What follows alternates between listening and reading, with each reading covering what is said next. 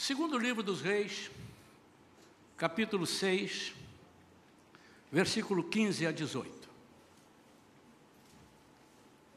Segure aí. Eu queria que você agora me respondesse umas coisas do fundo do seu coração e meditando no que você vai responder. Você acha que Deus abriu mesmo o mar vermelho? Eu queria que você fizesse um sinal, porque com a, com a máscara, se você falar assim, sim, eu não sei. Sim, aí eu sei. Então não tire a máscara, mas faça assim. Alguma, alguma manifestação assim, qualquer coisa. Uhul! Também pode. Então você crê nisto? uma passagem que a água brotou da rocha. A água brotou da rocha. Água da rocha? Da rocha mesmo, não veio de lá de uma cascata lá de cima, veio caindo, porque isso eu já vi também, né? A, a, a, a fonte está lá, aí vem escorre na água. Não, estou falando, não, que saiu da rocha. Você olhou pedra para todo lado, e Moisés, pá, na rocha. Mas não foi pinguinho de água, não, foi água mesmo de Talvez até que um irmão tenha que segurar o outro ali assim para ele botar a boca e eles não vir para trás. Isso aí é Isaías falando. Não o da Bíblia, mas esse. Os irmãos acham que quando a Bíblia fala que eles foram sustentados 40 anos pelo maná, foram 40 anos ou foi força de expressão? Ei, eu já estou aqui há mil anos esperando por você, você não chega, meu amigo. Ele está esperando há 15 minutos, aí a gente fala isso, né? Vocês acham que esse 40 foi 40 como? 40 mesmo? Literalmente? Vocês têm uma fé tremenda, irmãos, eu também acho. Agora, Deus lá no céu, você sabe como é que é Deus? Já viu Deus? Alguém já viu Deus? Não. Até porque ele diz que quem me vir morrerá. Moisés quis ver, ele disse: Eu vou passar de costa. Você vai me ver de costa, que senão você não vai aguentar. Né? Agora, ele falou com Elias vocês acham que ele falou mesmo? Ou Elias ouviu um negócio e falou, isso é Deus que falou comigo. Mas coincidência danada, né? Porque o que Elias falou que ia fazer, que Deus falou que ia fazer, aconteceu, né? Vai ser coincidência assim na China. Né? Vocês acham que Deus falou com Elias? Com Moisés, aqueles negócios todos lá que ele falou com Moisés, falou. Então, então Deus é vivo, se ele falou, ele é vivo. Aquele negócio da eu estou encucado com aquele negócio do azeite da viúva, sabe, irmão? azeite da viúva. A mulher falou, eu vou morrer, só tem um pouquinho de azeite, um pouquinho de farinha. E ele falou, vai lá, busca um monte de vasilhas. Vamos supor que ela trouxe lá 200 vasilhas. E ela foi com aquele pouquinho despejando e o, o negócio do azeite não acabava. Vocês, vocês, vocês acreditam nisso, irmão? Dois acreditam, amém. Os outros vão acreditar ainda durante a mensagem. Mas isso é no Antigo Testamento, pastor. Isso aí realmente Deus precisava fazer uma coisa para aprovar. Então vamos para o Novo. Aqueles cegos que Jesus curou, cego de nascença, e da forma mais esquisita, jogando, cuspindo no chão, fazendo um barro, jogando no olho, camarada enxergar. Vocês acham que aconteceu mesmo aquilo, irmãos? Ah, é? Agora, eles dizem que o tal de Lázaro morreu e que o camarada estava morto há quatro dias no túmulo. Quatro dias. Quando Jesus chegou na porta do túmulo, diz a Bíblia que ele já fedia. Quatro dias. Ele ressuscitou mesmo o camarada estava lá em quatro dias discretamente? Ressuscitou, irmãos? Então Jesus ressuscitou mortos. Leprosos. Curou leprosos? Paralítico ele curou? Surdo. Você crê que Jesus, Deus e Espírito Santo estão vivos e estão aqui? Sim. Na pessoa do Espírito Santo? Sim. Então, peraí, então ele pode curar, ele pode falar. Amém? Vamos ler o texto de. Isso foi só uma coisinha que eu queria falar, né? Segundo Reis 6, capítulo 15. Diz assim: No dia seguinte, Eliseu levantou-se ao romper da aurora e saiu, e eis que um batalhão cercava toda a cidade com cavalos e carros de guerra. seu servo lhe indagou: Ai, meu senhor, o que haveremos de fazer? E o profeta acalmou, dizendo: Não tenhas medo, porquanto são mais numerosos os que estão conosco do que os que estão com eles. Em seguida, Eliseu orou, suplicando: Ó oh, Yahvé, abre os olhos dele, do meu servo, a fim de que consiga ver. E o Senhor fez com que o moço pudesse enxergar a montanha coberta de cavalos e carros de fogo em torno de Eliseu. Enquanto e quando os sírios desciam contra ele, Eliseu orou assim a Yahvé: Rogo-te que firas estes homens de cegueira. E naquele momento o Senhor fez com que todos os soldados arameus ficassem completamente cegos, conforme o pedido de Eliseu. Vamos falar com Deus? Pai querido, em nome de Jesus, é com temor e tremor que estamos aqui na tua casa, diante do teu altar, trazendo uma palavra que o Senhor colocou no coração das crianças, para, para as crianças, no coração para falar para as crianças e no nosso coração para falar para, para os adultos. O Senhor tem algum propósito nisso. E eu creio, Senhor, que esse propósito é unidade que nós andemos e caminhemos em unidade, que não haja um hiato, que não haja um abismo entre as nossas crianças e nós, porque nós cremos que o Senhor nos concedeu o privilégio de ensinar essas crianças, como pais, como professores, como pastores, para que eles sejam desde agora, não amanhã, a igreja de amanhã, eles estão sendo a igreja hoje, em nome de Jesus. Amém. Uma das coisas que me encanta trabalhar com crianças é pela simplicidade delas, a alegria que elas têm, né? a, a, inocência delas muitas vezes. Isso cativa as pessoas. E muitas, muito, durante muitos anos nós não, podemos, não percebemos isso, do que Deus faz. Então, durante toda a mensagem, eu queria que você prestasse atenção que não importa quem esteja levando a mensagem, o que importa é o Deus daquele que esteja, está levando a mensagem. Se ele é um Deus com D minúsculo, não vai acontecer nada. Mas se ele é o Deus, o, o Yahvé, o Todo-Poderoso, o El Shaddai, sim, independente se é uma criança ou não.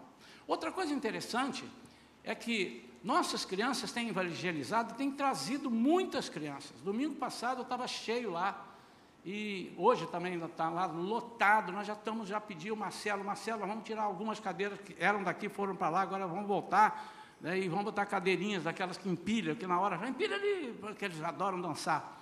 Mas essas crianças são elas que convidam os seus coleguinhas de escola. Eu não posso convidar. Imagine eu chegando lá no, no, no, no, no colégio da minha filha, da minha neta, e falando assim, eu queria falar com as crianças, olha, eu queria te convidar para você ir na minha igreja, assim, é? E mas elas brincando ali no pátio, e agora com, com o bottom do evangelismo, que aquilo ali não é um brinde, que tem um significado, os irmãos sabem disso. O que, que, é isso? Isso é lá da minha igreja. Você quer um? Quero. Então você tem que ir lá para buscar. Nós vamos te dar lá. E ela vem e ganha o dela. Shalom, eu fui. Hã? Eles é que tem. Como jogador de futebol de um time para evangelizar, ele tem que ser o jogador lá. Eu não vou entrar, eles não vão me deixar entrar lá.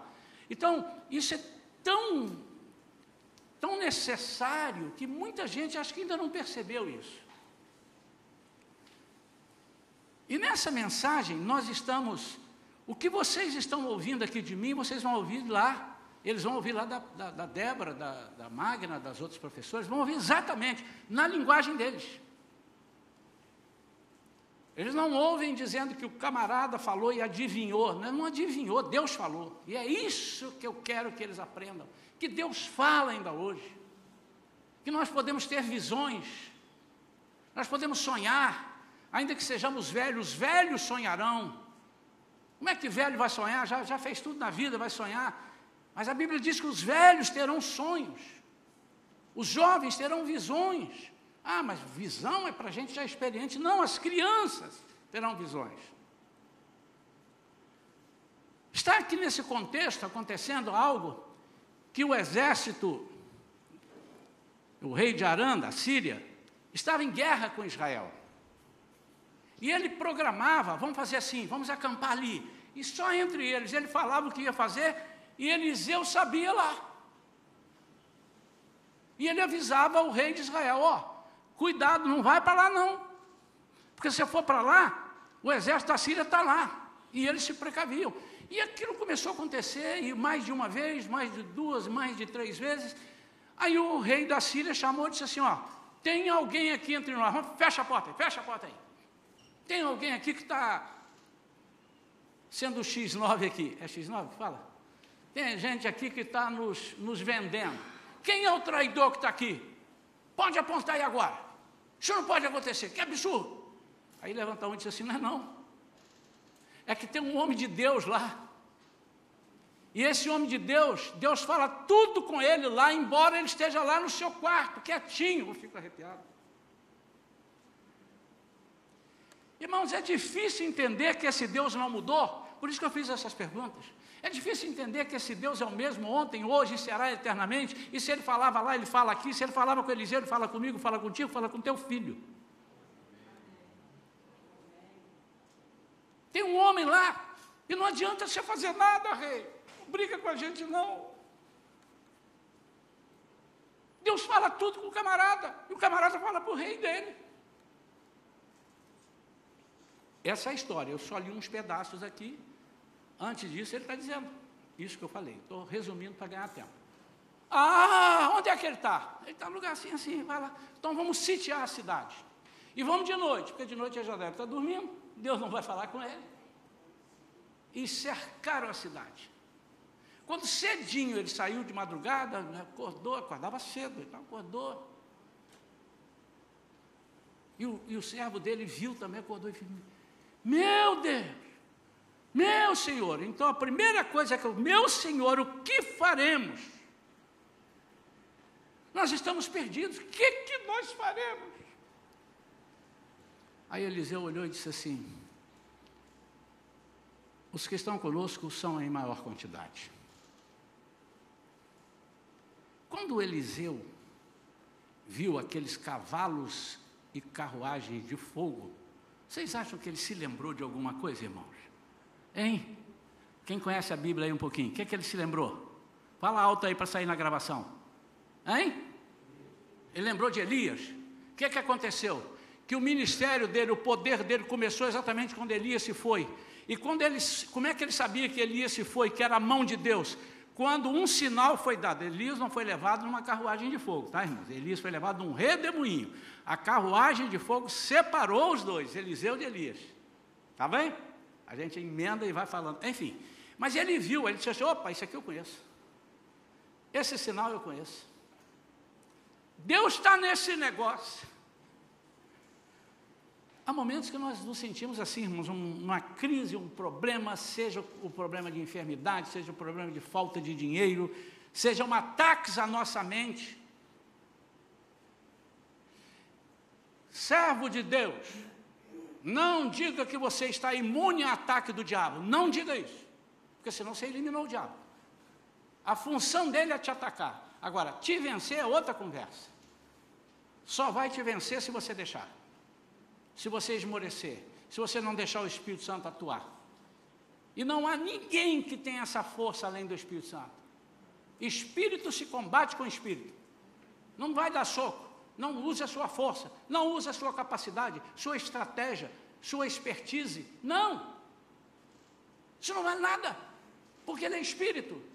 E ele tem um poder muito grande, não igual de Deus, mas ele tem sobre nós maior do que o nosso, humanamente falando.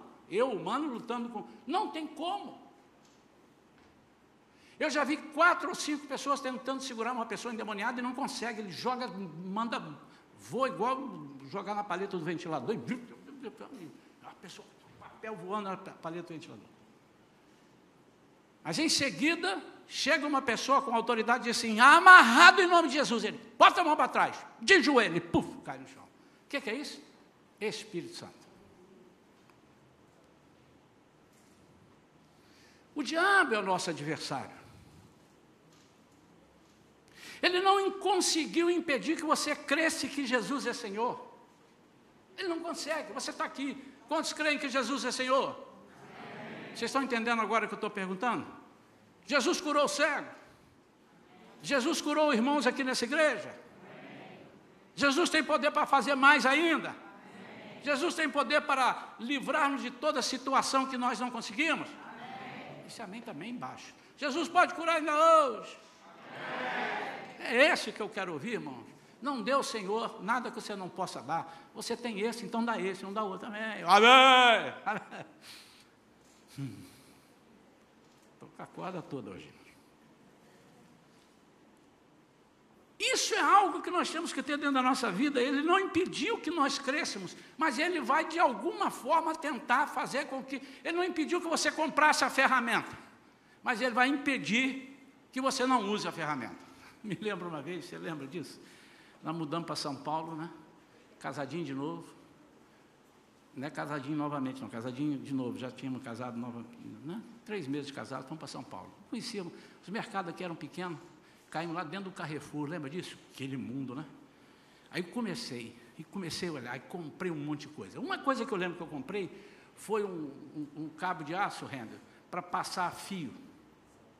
Eu não sou eletricista, nunca fiz trabalho de eletricidade, mas eu achei aquilo interessante. Estava escrito ali que você bota um negócio assim e joga o fio. Hein, construtores, cadê os meus irmãos? Passa lá e vai para cá, e vai para lá, e vai para lá.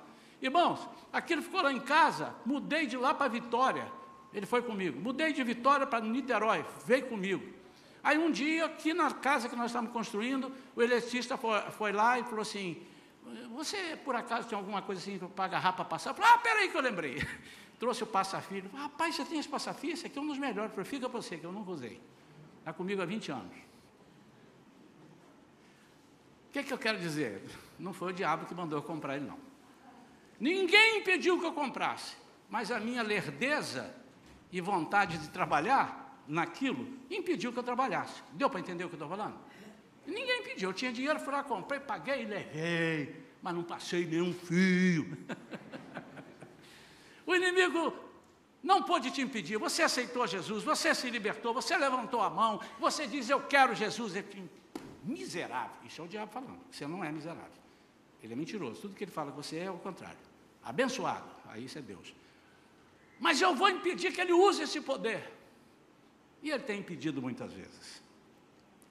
E eu quero dar aqui dois ou três conselhos em cima do que Eliseu nos ensina. Repito, que é o que eles estão aprendendo lá.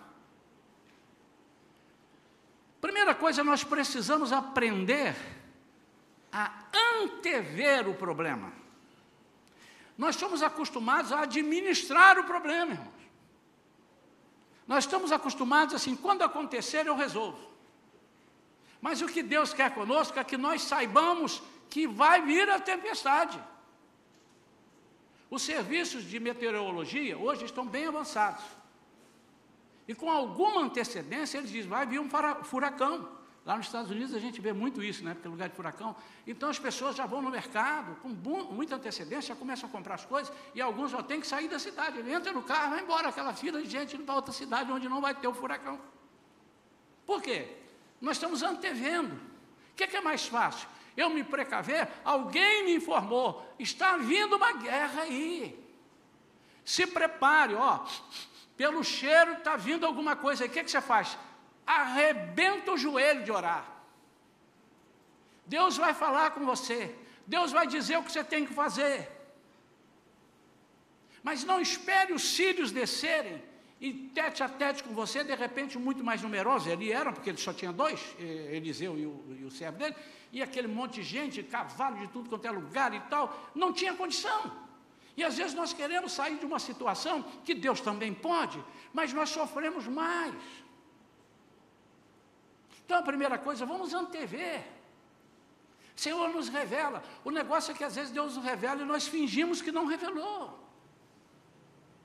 Deus nos revela e nós queremos continuar na mesmice. E Ele nos revela coisas tipo, ó, estão vindo contra você. Como também pode revelar, cuidado, você está numa furada. Você está pisando é, é, em, em, em, em terreno minado. Cuidado, sai dessa sua atitude, larga essa companhia. Seus amigos, essa companhia, esse parente, esse, ou, seja quem for, está te levando para o buraco. Ele está te revelando. E você não está vendo. E depois, quando ele causa um problema grande na sua vida, você corre para Deus, que tem poder para resolver. Eu não sei se você vai ter poder para aguentar. Quantos estão entendendo isso? Às vezes nós não, não temos capacidade de aguentar. E aí nós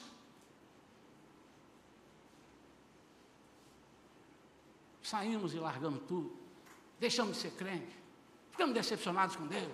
Como é que posso, como é que pôde? Mas ele avisou da tempestade.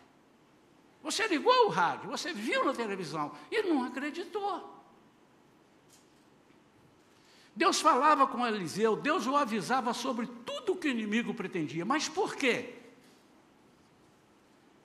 Porque Deus tinha intimidade com Eliseu, que tinha intimidade com ele. Muitas vezes, amados, o Espírito Santo tem nos alertado, porque nós estamos orando, não é possível que nós estamos falando com. Não é possível que você, quando está orando, está tá sem fé. Eu não acredito. Eu acredito que você esteja orando, Senhor, aqui, liberta isso aqui, faz aquilo. Aí ele fala, ó, tem uma pessoa assim, assim, que está trabalhando contra você nisso, assim, assim. E você tem que fazer a sua parte. E às vezes a sua parte é só se afastar da pessoa e orar, Senhor, anula os intentos dele. Em alguns casos, além de anular, Senhor, abençoa essa vida. Dá um emprego para ele lá em Manaus. É, dobra o salário dele. Sim, irmãos. Sim. Dobra o salário dele. Triplica, Senhor, o salário dele. Converta ele, que depois ele vá com esse salário triplicado e aceita Jesus numa igreja lá em, em Manaus e dê o dízimo desse salário triplicado. Abençoa lá os irmãozinhos. Os problemas nos são revelados quando nós temos intimidade com Deus. Não queira ser um adivinhador. Interessante, o servo do Eliseu andava com ele, via ele fazendo coisas através de Deus e Deus fazendo através dele, e o cara não acreditava. E muitas vezes nós queremos ser adivinhadores. Por que, que nós somos adivinhadores? Porque nós usamos a nossa experiência. Ah, quer ver? Aí nós temos a mania de assim, adivinha o que, é que eu ganhei. O negócio de adivinhar é pecado, irmãos. Né? Mas a gente tem o hábito de falar, não por maldade, a gente fala. Vamos, vamos treinar, falar assim, descobre, imagina o que eu ganhei. Né? Aí a pessoa do lado de cá, deixa eu ver, você ganhou um par de sapato, ele está tentando adivinhar. Então, espiritualmente falando, quando nós estamos tentando adivinhar, é porque nós não estamos bem conectados com Deus. E quando não estamos bem conectados com Deus, nós ficamos tateando. Que não, é, é, é acerta sem saber, nós estamos ali no tato.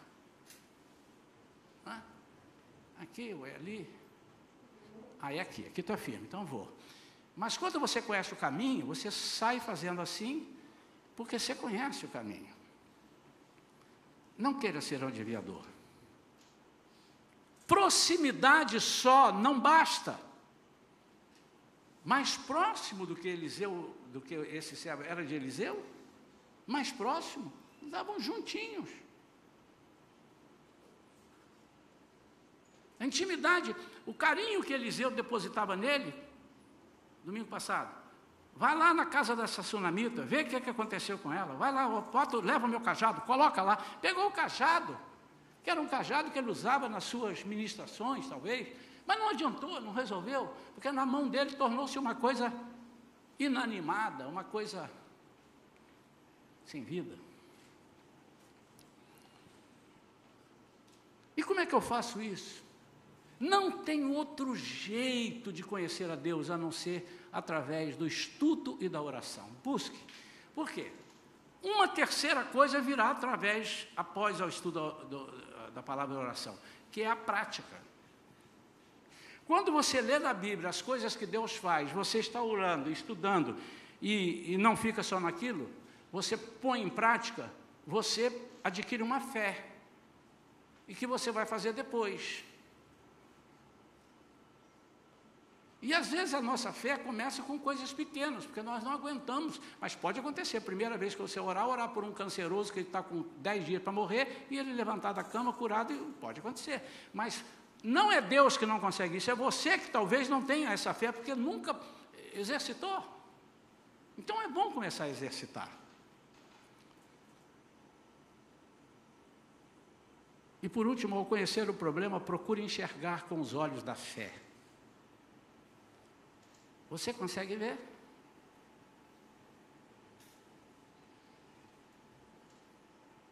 Às vezes aquilo que nós vemos não é aquilo que está acontecendo. Nem sempre o que vemos é o que está acontecendo. Porque uma coisa é olhar com os olhos humanos, outra coisa é ter a visão do que vai acontecer ou do que está acontecendo.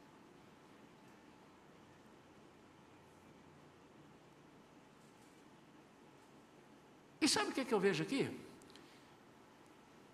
É que parece que Deus emprestou os olhos dele para Eliseu. E Eliseu viu o que Deus via. Eliseu viu o que Deus via. O profeta de Deus, e nós somos profetas de Deus, as crianças lá são profetinhas, são profetas. Profetinhas porque são pequenas, mas são profetas. Eles estão vendo como Deus vê.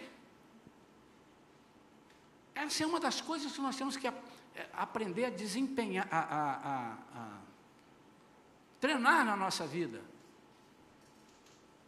Treinar na nossa vida. Executar. Treinar bastante. Nós temos que ver o que Deus está vendo. Nós temos que ver como Deus vê. Eu estava conversando ontem com um amigo, estava dando uma caminhada ali na praia, os irmãos percebem que eu já perdi.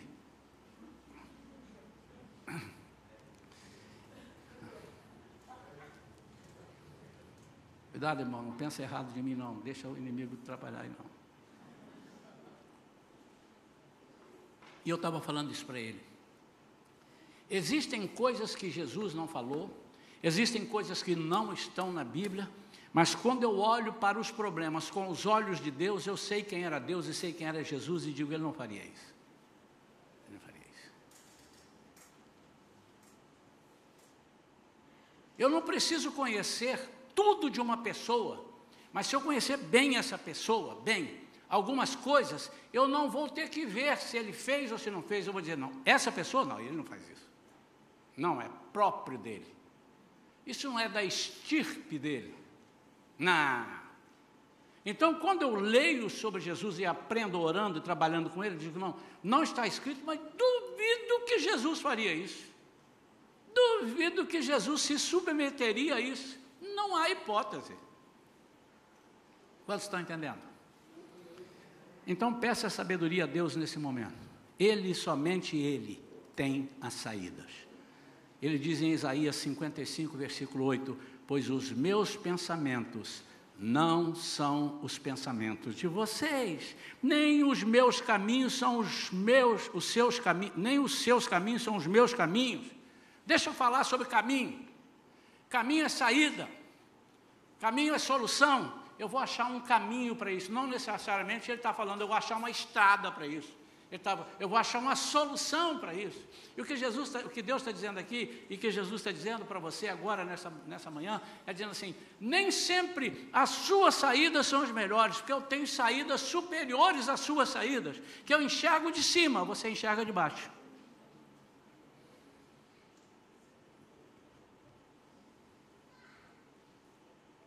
Converse com Deus. Ele fará um milagre. Ele pode cegar quem precisa ser cego, ser cegado. Ele pode abrir os olhos de quem precisa enxergar melhor. Senhor, abre os olhos desse meu servo. Ele, uau, agora eu sei. Ui, ah. Aí desce os outros. Senhor, cega esses camaradas. Eles desceram. Onde é que eu estou? Você está no lugar errado, rapaz. Vamos para lá que eu te levar onde você é. E levou eles, depois se você conseguir ler, continuar lendo, não agora. Eliseu leva eles, eu vou te levar aonde vocês têm que ir. E levou lá para Samaria e colocou os caras lá. Quando, Senhor, agora está tudo liberado, eles estão longe de mim, pode, pode, pode abrir os olhos. Enxergaram. Ué, onde é que eu estou? Ah, você está aqui. Essa pregação eu faço depois. Que em vez deles serem aniquilados e mortos, o rei queria falar, o rei do leão, e agora, o que, é que a gente faz? Mata eles? Não, dá comida para eles. Alimenta eles. Capricha aí. E eles comeram, se alimentaram, não mataram ninguém e voltaram lá ainda deram o relatório para o seu rei. O negócio lá é estreito. Eles quase citou o versículo, porque Deus faz as coisas loucas para confundir os sábios. Ele faz as que não são para confundir as que são. Quero orar pela sua vida, meu amado. Para que Deus faça um milagre agora.